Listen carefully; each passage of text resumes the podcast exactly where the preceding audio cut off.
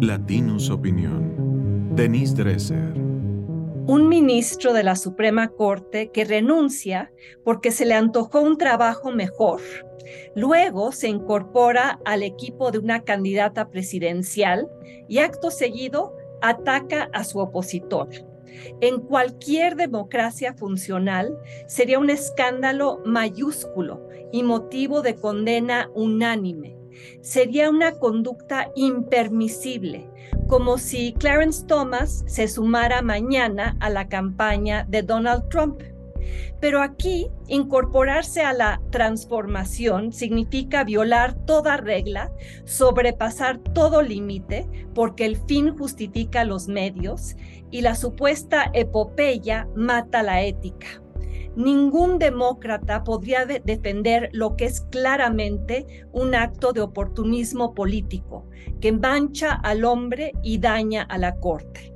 Arturo Saldívar pasó de progresista a palero, de ministro a matraquero, de defensor de la Constitución a megáfono de quienes buscan arrollarla. Con su chapulineo, Saldívar traiciona su propia trayectoria y los principios con los cuales alguna vez se le asoció. Criticó a sus correligionarios antes durante el calderonismo por estar demasiado cerca del presidente y ahora él se encaramó sobre la posible presidenta. Se volvió un artífice de lo que criticaba en la corte al volverse un hombre del presidente o de la presidenta por venir. Atrás quedaron los tiempos cuando hablaba de la autonomía, de los contrapesos, de la contención constitucional que el máximo tribunal debe ejercer. A Saldívar, lamentablemente, le ha ganado la ambición personal y el deseo de destruir al Poder Judicial en lugar de defenderlo de los embates que vendrán. Prefirió TikTok a la toga el tono pendenciero a la templanza, el protagonismo al constitucionalismo.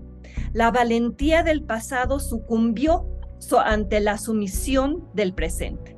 Lejos quedaron las posturas progresistas ante la guardería BC y la violación del debido proceso a Florence Cassés. Atrás quedó el paladín progresista cuya amistad alguna vez atesoré.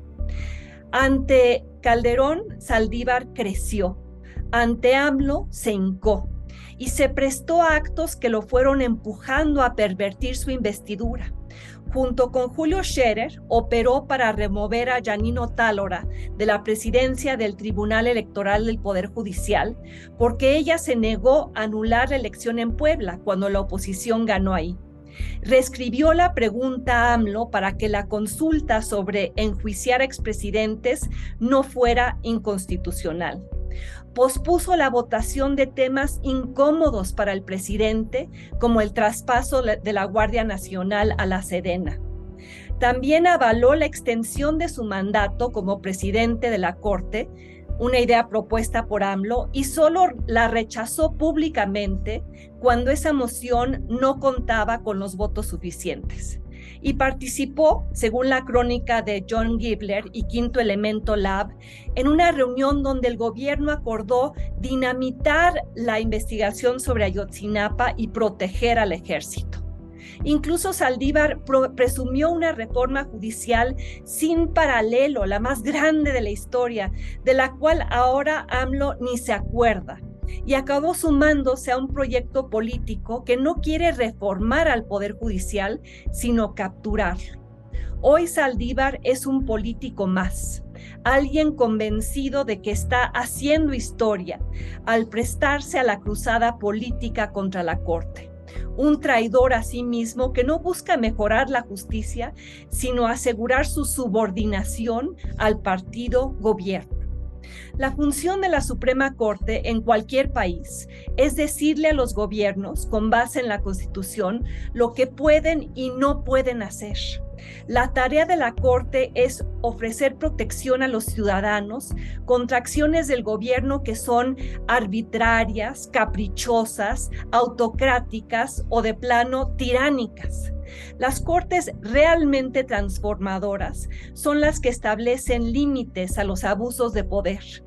Del Ejecutivo o del Legislativo, y eso no puede ocurrir si los ministros abandonan sus cargos para alinearse con un presidente o validan sus excesos o le son leales a una persona por encima de la ley.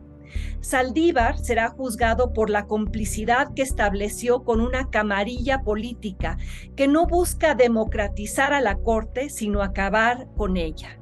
Esa será la única medida del hombre y su legado. Y ojalá que cada vez alguien se cruce con él en la calle o de compras en Nueva York, lo confronte con la pregunta hecha al infame John McCarthy. ¿No tiene usted ningún sentido de la decencia? Esto fue una producción de Latinus Podcast.